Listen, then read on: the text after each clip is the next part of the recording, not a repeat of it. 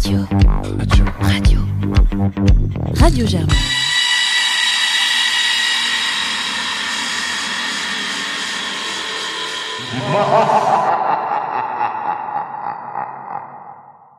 Chers auditeurs, chères auditrices, ce podcast va traiter ici du Festival du cinéma interdit.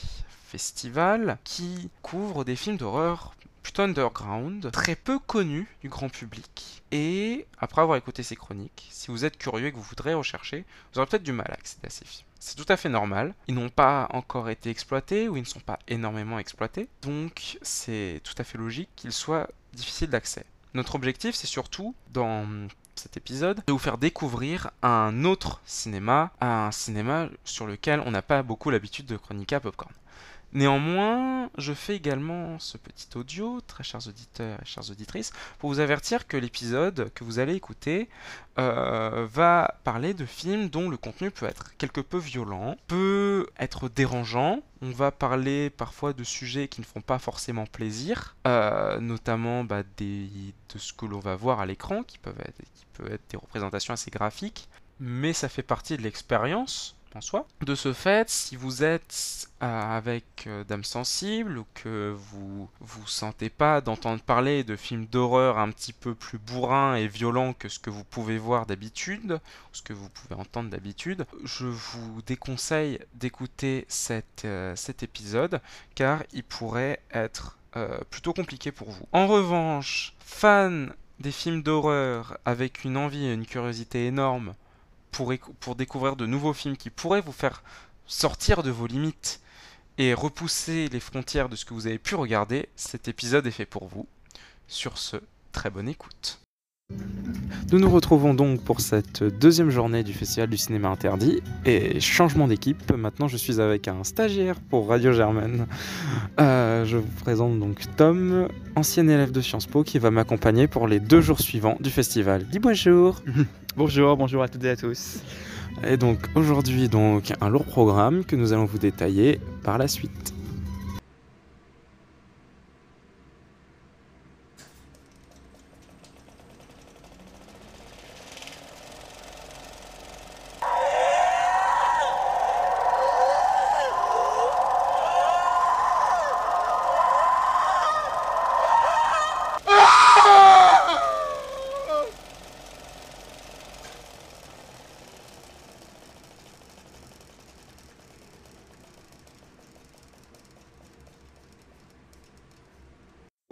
Nous sortons donc de When You Wish Upon a Star, donc un film euh, japonais euh, de Katsumo Sasaki. Merci beaucoup. Euh, et donc, ouais, c'est décontenançant. En, en soi, je l'ai pris comme un feel-good movie. Je sais pas si je suis bizarre. Mais... Non, non.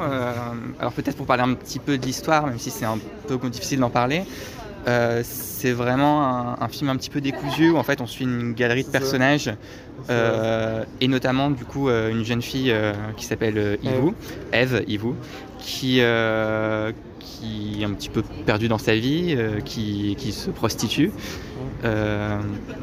et qui ne cesse de tuer sa colocataire qui ressuscite à chaque fois.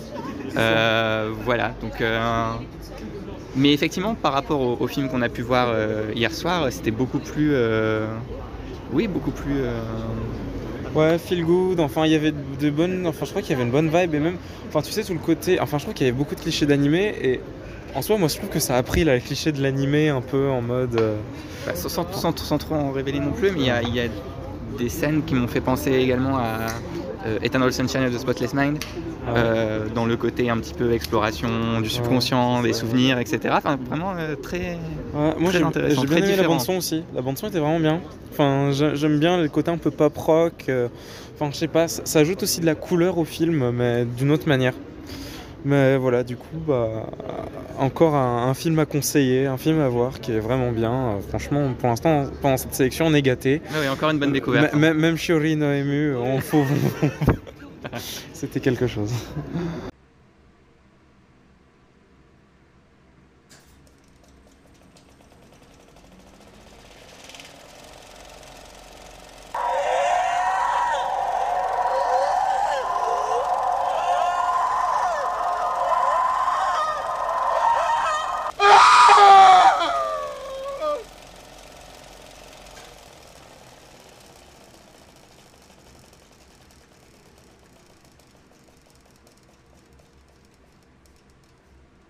Donc, nous sortons donc de cette quatrième séance, donc qui était un peu un double programme avec un documentaire, l'envie de, tourner, suivi du film euh, Les 13 notes en rouge. Donc, euh, en fait, le documentaire était sur le travail justement de réalisation sur 13 notes en rouge, mais je pense que Tom, tu seras peut-être plus à même d'en parler plus en détail. Oui, voilà, donc euh, avec Julien, on a découvert donc le, travail du, réalisateur euh, François Gaillard, euh, qui en fait est un réalisateur montpelliérain, euh, qui, a, qui a commencé à faire des films il y a une vingtaine d'années euh, avec les premières caméras vidéo, etc. euh, et qui euh, continue à faire des films en amateur, en fait, euh, en parallèle d'un boulot de barman dans un hôtel. Enfin, voilà, c'est vraiment un, personnage. Euh, et donc, on a découvert un documentaire qui a été fait sur, euh, sur euh, sa vie, sa carrière, etc. Et son dernier film qu'il a mis une dizaine d'années à, faire euh, et qui est euh, assez, euh, assez, euh, assez incroyable, quoi, avec des, euh, visions un peu inspirées du, cinéma italien ou de, des- des- de la bande dessinée, etc. Et surtout une musique dont, Julien va vous parler, euh, qu'il a beaucoup, euh, beaucoup, plu- a beaucoup plu. Surtout la, oui, donc la musique, c'est surtout sur donc 13 notes en rouge de François Gaillard, donc ce, film d'une heure et demie qui a une histoire vraiment très simple. Une meuf se réveille totalement pétée à 3h du mat, enfin bref, comme tout étudiant en rentrant d'une soirée. Et euh, sait pas trop ce qui se passe. Et là, elle entend sa coloc se faire salement étriper par un mec qui euh, lui demande de euh, lui rendre un objet qu'elle lui aurait dérobé. Et donc en fait, le film, c'est on va suivre un peu euh, tout ce processus mémoriel et cette traque en fait du jeu du chat et de la souris avec ce tueur sur bah, qu'est-ce qu'elle lui a volé et du coup est-ce qu'elle va est-ce que, est-ce que vraiment elle a volé quelque chose et est-ce que si en fait est-ce qu'elle va réussir à s'en sortir en fait de ce de ce, taré psychopathe? Et ce qui est vraiment génial dans ce film c'est justement l'exploitation de la musique parce qu'il y a y a un énorme travail sur la musique notamment la musique électronique Euh, d'ailleurs donc le réalisateur avait dit que en fait j'ai trouvé qu'il y avait beaucoup d'allure le clip mais pourtant le réalisateur m'a dit que c'était pas du tout volontaire c'était vraiment utilisé en fait, c'est qu'il met la musique selon la scène, une des musiques déjà préfaites, pré-produites. Donc euh, voilà, en tout cas, je vous invite à écouter pour tous les fans de musique électro. D'ailleurs, j'en ai parlé dans l'épisode du vinyle récemment euh, sur les musiques de cinéma. Donc ça prolonge un petit peu mon analyse sur la musique électro au cinéma. Mais justement, allez écouter les musiques de Double Dragon que je de découvrir justement avec 13 notes en rouge, qui est génial. Le film est un peu film amateur aussi, hein. enfin on voit que c'est fait avec les moyens du bord. Mais franchement, il est ultra, il est génial. Les make-up sont, fabuleux et toujours bah, les scènes vraiment rythmées par la musique électro. Ah, c'est un- un vrai bonheur. Enfin, on va peut-être dire que je suis taré, mais c'était un kiff de voir des gens se faire massacrer sur des, sur des remixes et des rêves parties, quoi. voilà, du coup, toi, qu'est-ce que tu en as pensé de ce film? Euh, bah oui, comme je disais, ça m'a vraiment beaucoup plu. euh, on voit vraiment la, passion en fait euh, du réalisateur, parce qu'effectivement c'est vraiment fait avec, avec trois bouts de ficelle, mais on sent vraiment la passion du réel et de tous les gens impliqués en fait sur le projet. Bah, c'est pas pour rien qu'ils ont continué à travailler dessus pendant pendant dix ans quoi. Donc non non franchement à, découvrir, même si le film pour l'instant est, on a vu une copie de travail parce que le film n'est pas encore officiellement terminé, mais une fois qu'il sortira. Peut-être sur une plateforme ou, ou en vidéo à découvrir. Bah, merci beaucoup.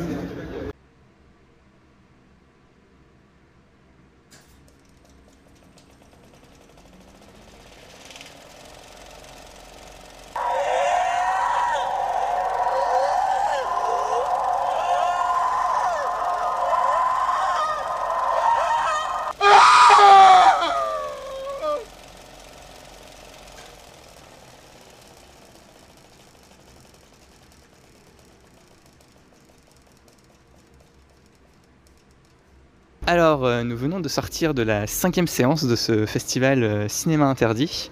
Euh, et vous aurez remarqué que c'est moi qui, m'adresse à vous, puisque Julien est juste à côté de moi en train d'hyperventiler. Donc, pendant qu'il se remet un petit peu de ses émotions, je vais vous parler du coup de ce film qui s'appelle Thanatamorphose.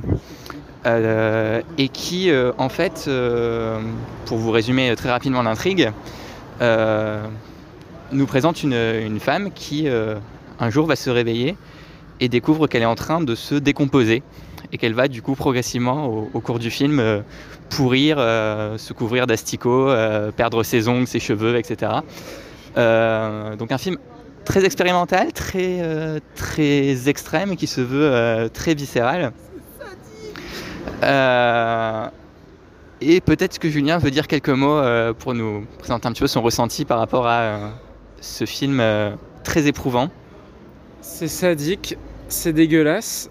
Je crois que c'est la rare fois où, j'ai failli juste perdre connaissance devant un film. Bref, je crois que j'ai trouvé ma limite en film d'horreur, ça fera plaisir aux auditeurs quand je balance certains films d'horreur. Bah là, celui-ci, c'est la limite. Hein. C'est pas interdit au moins de 16 ans cette merde. Voilà, donc vous l'aurez compris, nous vous recommandons euh, Anatomorphose. Euh, non, non, voilà, euh, Non, voilà pour, pour, pour être parfaitement honnête, c'est vraiment à, à réserver euh, au public, un public très très averti. Euh, Très averti est un euphémisme. voilà. Ultra averti, genre. euh, Mais c'est difficile d'apprécier ça en n'ayant pas un vice, je crois. Vraiment, faut avoir un gros vice pour kiffer. Toujours est-il que si vous voulez tout de même découvrir Thanatomorphose, malgré tout ce que nous en avons dit, euh, le film devrait être disponible sur la plateforme Shadows euh, d'ici quelques temps. Donc euh, voilà, à vos risques et périls. Et maintenant, pour comprendre un petit peu mieux euh, l'esprit du festival, nous vous proposons, avant l'analyse du dernier film, une interview avec l'organisateur de ce festival, qui n'est autre qu'Az l'épouvantail. Je suis en présence d'Az l'épouvantail, donc euh, youtubeur euh, spécialiste de films d'horreur, organisateur donc du festival du cinéma interdit qui va donc nous parler un peu du coup du festival, euh, de l'essence même de ce festival. Mais je pense qu'avant toute chose, peut-être commencer pour nos auditeurs et auditrices qui ne te connaissent pas un peu te présenter en général et un peu euh, comment tu as commencé en fait ta carrière en tant qu'Az l'épouvantail. Ouais, bah, bah, déjà, merci beaucoup. Euh, du coup, Az l'épouvantail, c'est mon pseudo depuis que je suis sur euh, YouTube. J'ai lancé ma chaîne en 2016 à peu près. À l'époque, en 2016, le but, c'était pas forcément de parler de cinéma. C'était plus une espèce de blog vidéo pour euh, mes potes et moi où on parlait de plein de trucs. euh, qu'une connerie nous passait par la tête, on faisait des lives pour en parler. Et puis, moi, comme j'aimais déjà beaucoup le cinéma d'horreur à l'époque, un jour, j'ai fait une petite vidéo pour euh, parler d'un film. En fait, ça m'a bien plu. C'était un peu dans le prolongement des skyblogs que moi, ma génération, on a, on a beaucoup connu. Donc, euh, j'ai continué à, voilà, parler du cinéma d'horreur de façon très informelle, sans texte, devant ma caméra. Et il y a commencé à avoir d'autres gens que mes potes qui regardaient ces vidéos. Et petit à petit, il y a eu de, quelques personnes, euh, 1000, euh, 1500. Ça peut sembler vraiment anodin aujourd'hui, mais pour moi, à l'époque, c'était beaucoup de gens. Et j'ai commencé à me dire qu'il fallait que je mette un peu plus de forme, un peu plus de rigueur dans mes vidéos, commencer à écrire mes textes, à faire mes recherches. Et petit à petit, il y a une espèce de cercle vertueux qui a commencé entre euh, bah, moi qui euh, faisais de plus en plus d'efforts pour euh, ne pas euh, me décrédibiliser auprès d'une audience qui était de plus en plus grande. Et du coup, euh, je crois que euh, bah, mon contenu s'est amélioré en ce sens. Et, et encore aujourd'hui, il y a plein d'axes où je peux m'améliorer, mais je crois que je continue de le faire grâce à cette logique-là. Et donc voilà, voilà où j'en suis aujourd'hui. À force de mon quotidien, c'est parler de films d'horreur, c'est devenu mon métier avec le temps, et, et j'organise ce festival Cinéma Interdit. Quoi. Ok. Et euh, du coup, pour euh, revenir donc maintenant sur le festival même, qu'est-ce qui t'a donné l'idée de lancer ton festival Et euh, du coup, quel est le gros message que tu as envie de faire passer à travers ce festival?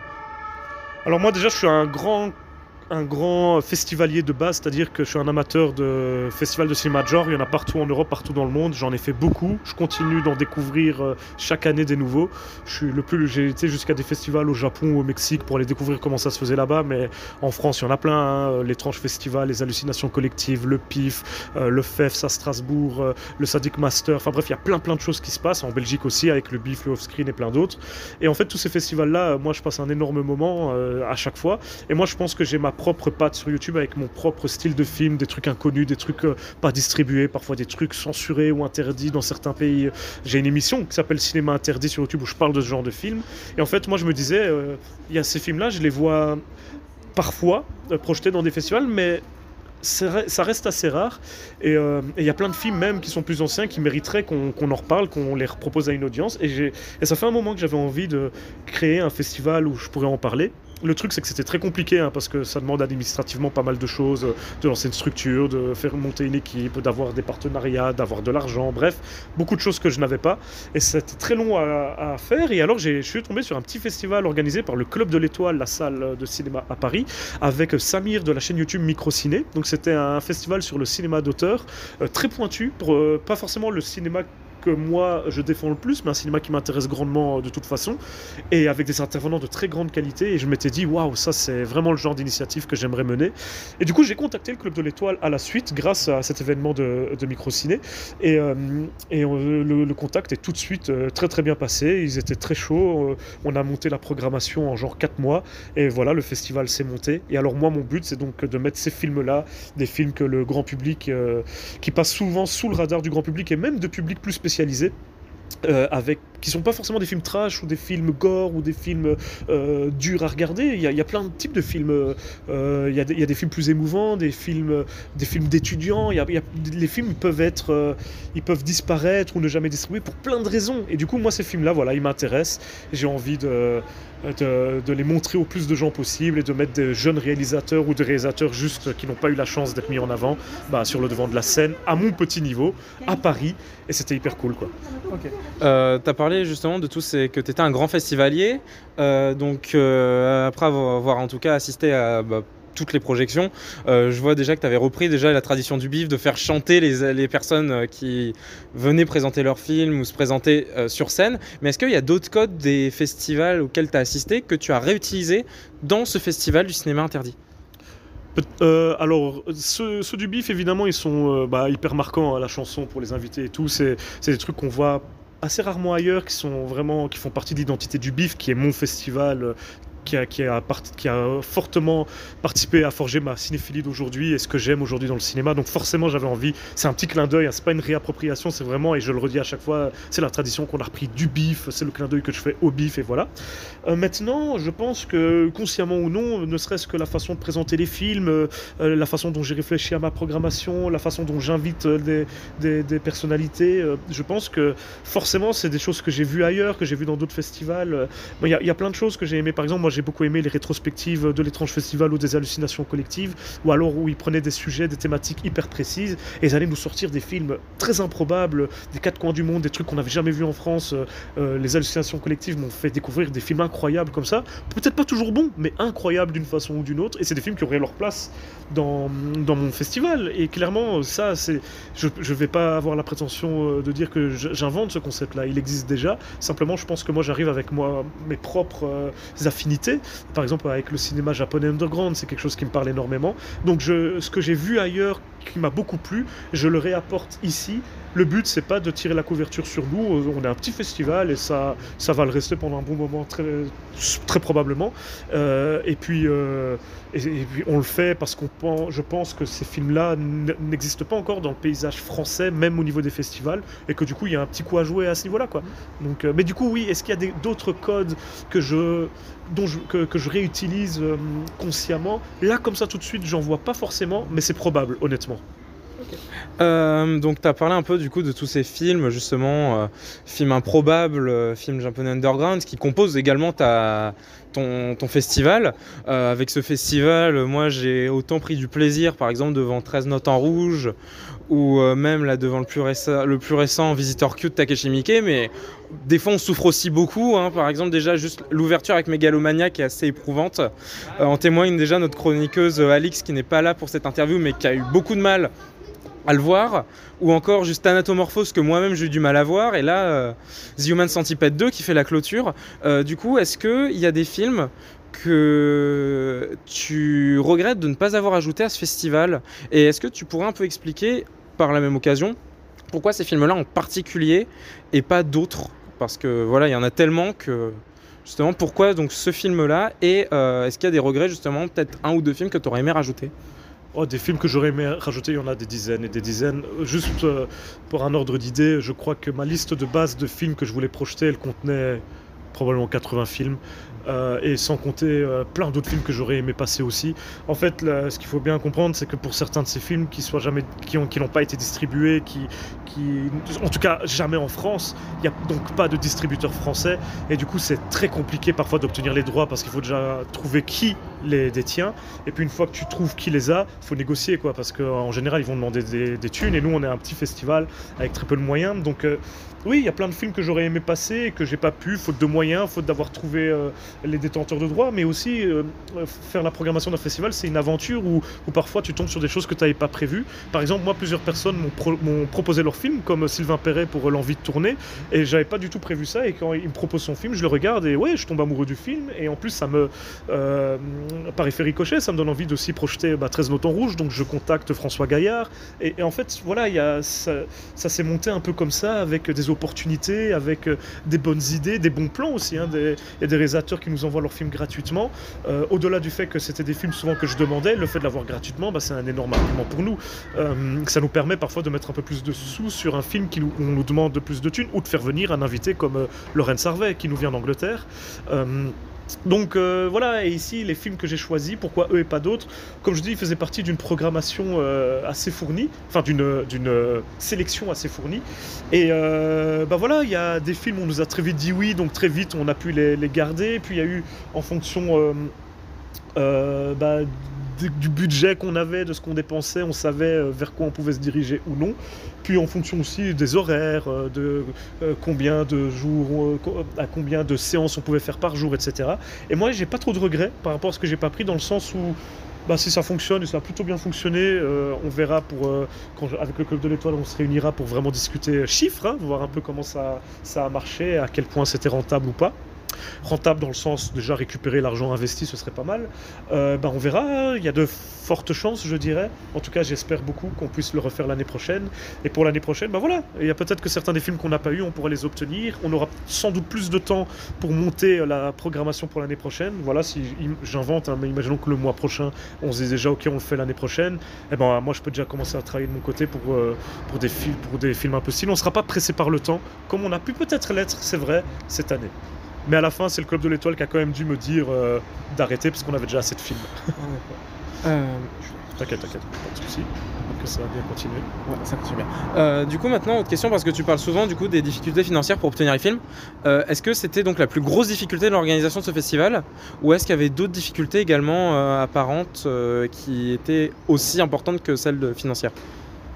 Je pense que je peux le dire sans trop de soucis que la première difficulté est financière, parce que sinon on fait ce qu'on veut, on invite des, gens hyper cool, hyper connus, on prend des films euh, qui, ne passent jamais nulle part. En vrai, je prends Brain Dead de, Peter Jackson, j'appelle Peter Jackson moi-même, je propose euh, je sais pas combien de milliers de dollars pour... euh, ouais, bon, bah, là on est dans l'ordre du rêve, bien sûr j'exagère, mais clairement euh, les finances c'est une barrière, parce que c'est une barrière pour, euh, pour les films qu'on peut programmer, c'est une barrière pour les, petits événements comme le, le drink qu'on a organisé, l'apéro qu'on a organisé le premier jour, qu'on pourrait faire, c'est moins de guests, enfin voilà, l'argent c'est clairement le nerf de la guerre, on va pas se mentir. En plus c'est une salle euh, à, c- à 150 places maximum, c'est très bien pour le genre de film qu'on veut projeter, mais ça veut dire qu'on a un plafond de verre qu'on pourra jamais dépasser. On peut pas dépasser les 150 places euh, par séance, donc on sait qu'il y a un certain budget qu'on on n'atteindra jamais, et ça nous ferme la porte pour certaines choses, mais c'est pas grave, ça, fait, ça permet aussi de baliser et, et de nous orienter vers certains types de films. Et une autre difficulté, je trouve, c'est de créer une programmation. C'est-à-dire que voilà, moi, euh, il y a plein de petits films méconnus que j'ai très envie de programmer, mais si je propose 10 films, euh, uniquement 10 films comme ça, de, petits réalisateurs indépendants dont personne n'a jamais entendu parler euh, et qui ont parfois un cachet euh, un peu semi-pro, voire amateur, est-ce que ça fait un bon festival? J'en suis pas certain. Donc j'ai voulu faire un truc avec vraiment plein d'œuvres très différentes. J'espère que la logique de ma programmation, elle se ressent. Il y a des films qui vont les uns avec les autres. Les séances sont faites de sorte qu'on passe d'un film à un autre complètement différent, histoire que le spectateur puisse vivre plein d'émotions différentes sur une même journée. Euh, on a créé aussi une partie de la programmation autour des invités qu'on avait. Donc voilà, l'idée c'était vraiment de créer quelque chose de cohérent. Ça c'est vraiment un mot que je trouve important, de la cohérence dans, dans notre... euh, parce qu'effectivement, en cinéma interdit, le concept de base il est hyper large. Mais si on se met aucune, euh, aucune once de cohérence, on peut partir dans tous les sens et proposer une programmation qui, qui serait compliquée à assumer par la suite. Là, je pense que je pense que c'est une programmation où je crois qu'il n'y a aucun spectateur du festival qui aura tout aimé. Ça me paraît vraiment compliqué et c'est très très bien. Moi je suis pour qu'on aime, qu'on déteste certains films parce que ça veut pas, c'est pas parce qu'on n'a pas du tout aimé un film que la séance nous a pas fait traverser quelque chose ou fait ressentir des choses très particulières. Et euh, voilà, moi je suis pour que les gens euh, assument qu'ils n'ont pas aimé certains films, surtout ici dans mon festival, et que ça veut pas pour autant dire que c'était une mauvaise séance ou un mauvais moment. Et au contraire, ils ont peut-être adoré des films qui leur ont fait passer de mauvais moments. comme par exemple Thanatomorphose, Human Centipede 2 ou ce genre de film. Quoi. Et euh, donc, en plus justement de bah, d'expliquer à nos auditeurs du coup cette, euh, cette démarche derrière ce festival, j'ai aussi donc une question, mais là c'est plus pour leur donner envie si jamais il y a un retour de ce festival l'an prochain. Qu'est-ce qui pour toi est le plus kiffant dans ce, ce festival, de ce que tu as vécu là pendant ces trois jours? Qu'est-ce qui vraiment vaut le coup en fait d'y être? Je pense que c'est la découverte, c'est un peu la curiosité. euh, la plupart des gens qui sont venus, ils connaissaient peut-être un ou deux films les plus connus. Encore une fois, c'est Visitor Q, Human Centipede. Ils avaient peut-être entendu parler de Mégalomaniac, ils avaient peut-être euh, ouais, entendu parler de Thanatomorphose, ça c'est possible aussi. Donc, euh, mais je pense que globalement, la plupart des gens sont venus découvrir des choses. Je crois que tout le monde a été un minimum décontenancé d'une façon ou d'une autre par certains films de la programmation. Et la découverte, c'est aussi la découverte humaine. euh, d'autres personnes qui viennent regarder le film, euh, regarder, les films du festival, d'autres festivaliers, ou alors les invités tout simplement, des gens comme François Gaillard, Lorenz Sarvé, Katsumi Sasaki qui est venu tout droit du Japon, des réalisateurs que les gens ne connaissaient pas, ou des comédiens que les gens ne connaissaient peut-être pas en venant au festival, mais qu'ils ont appris à connaître à travers leurs œuvres, et après pouvaient taper la discute tranquillement avec eux pendant une demi-heure. Quoi. Je veux dire, euh, c'est ça aussi, je pense qu'ici on a un festival à échelle humaine complètement. Alors le but c'est que les gens euh, se sentent à l'aise, que ce soit avec la programmation, même des films les plus fous, ou avec les invités, euh, peu importe d'où ils viennent et quelle langue ils parlent. Et est-ce que tu aurais un petit fun fact à partager avec nos auditeurs sur, les, sur un peu l'organisation, un petit info insolite, un peu rigolote justement sur les coulisses de ce festival? Ça c'est, faut que je réfléchisse alors parce que je m'y attendais pas. Alors euh, est-ce que j'ai une fun fact sur le festival Euh, hum, ah, bah, Au-delà des chansons, par exemple, bon, c'est pas les coulisses, il y a que les gens. Non, on a filmé, donc peut-être que d'autres personnes pourront, voir, mais je crois que les vivre sur scène, c'est quand même quelque chose. Je crois que ça, ça se passe dans tous les festivals, mais du coup, le premier jour, le vendredi, on est allé boire un verre avec Katsumi Sasaki et Hiroshi, nos deux invités japonais. Le verre s'est terminé à 5h du matin, donc euh, pour le, le samedi, j'ai dû assurer euh, tout le festival en étant à moitié mort. Et alors, bon, c'est pas une fact hyper marrante en soi, mais peut-être que beaucoup de gens s'y reconnaîtront, mais notamment les traductions anglais, euh, euh. Ouais, voilà, la fatigue est toujours là. Anglais, française, euh, dans la salle, en direct, comme ça, lors des QA des spectateurs. Quand t'es crevé, c'est vraiment un exercice périlleux. Voilà, c'est. Ouais, ça, ça se ressentait même quand hier j'avais déjà demandé une interview, tu avais l'air exténué, du coup je, com- je comprends tout à fait. euh. Euh, et du coup, une dernière question parce que je, je kifferais parler longuement, mais j'ai pas envie de faire une émission trop trop longue pour pas perdre les auditeurs. Du coup, est-ce que tu aurais un message à transmettre à nos auditeurs sur autant que ce soit le festival que le cinéma d'horreur en général, justement face peut-être à des auditeurs qui n'ont pas l'habitude d'aller justement sur ces champs du euh, festival, euh, sur le champ du cinéma d'horreur Ah, j'ai plein de formules un peu toutes faites que j'aime bien. Euh, je parlerai du cinéma un peu globalement en disant que c'est pas le cinéma, c'est pas les bons films d'un côté, les mauvais films de l'autre. C'est beaucoup plus complexe que ça. Moi, il y a d'excellents films que je peux tout à fait comprendre qu'on les considère comme des chefs-d'œuvre qui me laissent complètement de marbre. Et puis il y a parfois des films que moi-même je peux considérer comme très mauvais, mais qui me font, qui me font kiffer et sans passer par la case plaisir coupable, où j'arrive à voir, il y, a- il y a des fulgurances des trucs très particuliers, il y a des émotions euh, euh, assez spéciales qui traversent le film de part en part. euh, et du coup, je pense qu'il faut, il faut essayer de- de- d'aller au-dessus de cette vision hyper binaire du cinéma et de venir découvrir des œuvres qui essayent de faire quelque chose de différent et de venir, du coup, vivre des émotions qu'on n'est pas habitué à vivre dans une salle. Et que du coup, vivre de mauvaises émotions devant un film, ça n'en fait pas en plus un mauvais film. Il y a d'excellents films qui te laissent des impressions hyper amères, voire même de légers traumatismes. Donc euh, venez voir un cinéma interdit certains de ces films, sachant qu'il existe partout en France d'autres euh, événements comme celui-ci, plus grands parfois, souvent même, qui proposent aussi euh, des, programmations qui vont dans ce sens-là. Donc enlevons-nous toutes nos idées arrêtées sur le cinéma, sur ce qui est bien, sur ce qui est pas bien, ce qu'on peut faire, ce qu'on peut pas faire, et allons découvrir des films réalisés par des gens qui s'en battent les couilles de ça et qui sont vraiment dans la, dans, dans, dans la générosité et dans la proposition. Quoi. Ah, super, merci beaucoup pour cette interview. Je sais que tu as été surbooké ce week-end, mais tu as pris du temps quand même pour Radio Germaine. Et euh, du coup, je t'en remercie infiniment. Et euh, sur ce, bah, bonne, euh, bonne, bonne continuation à toi. Et voilà. Merci beaucoup.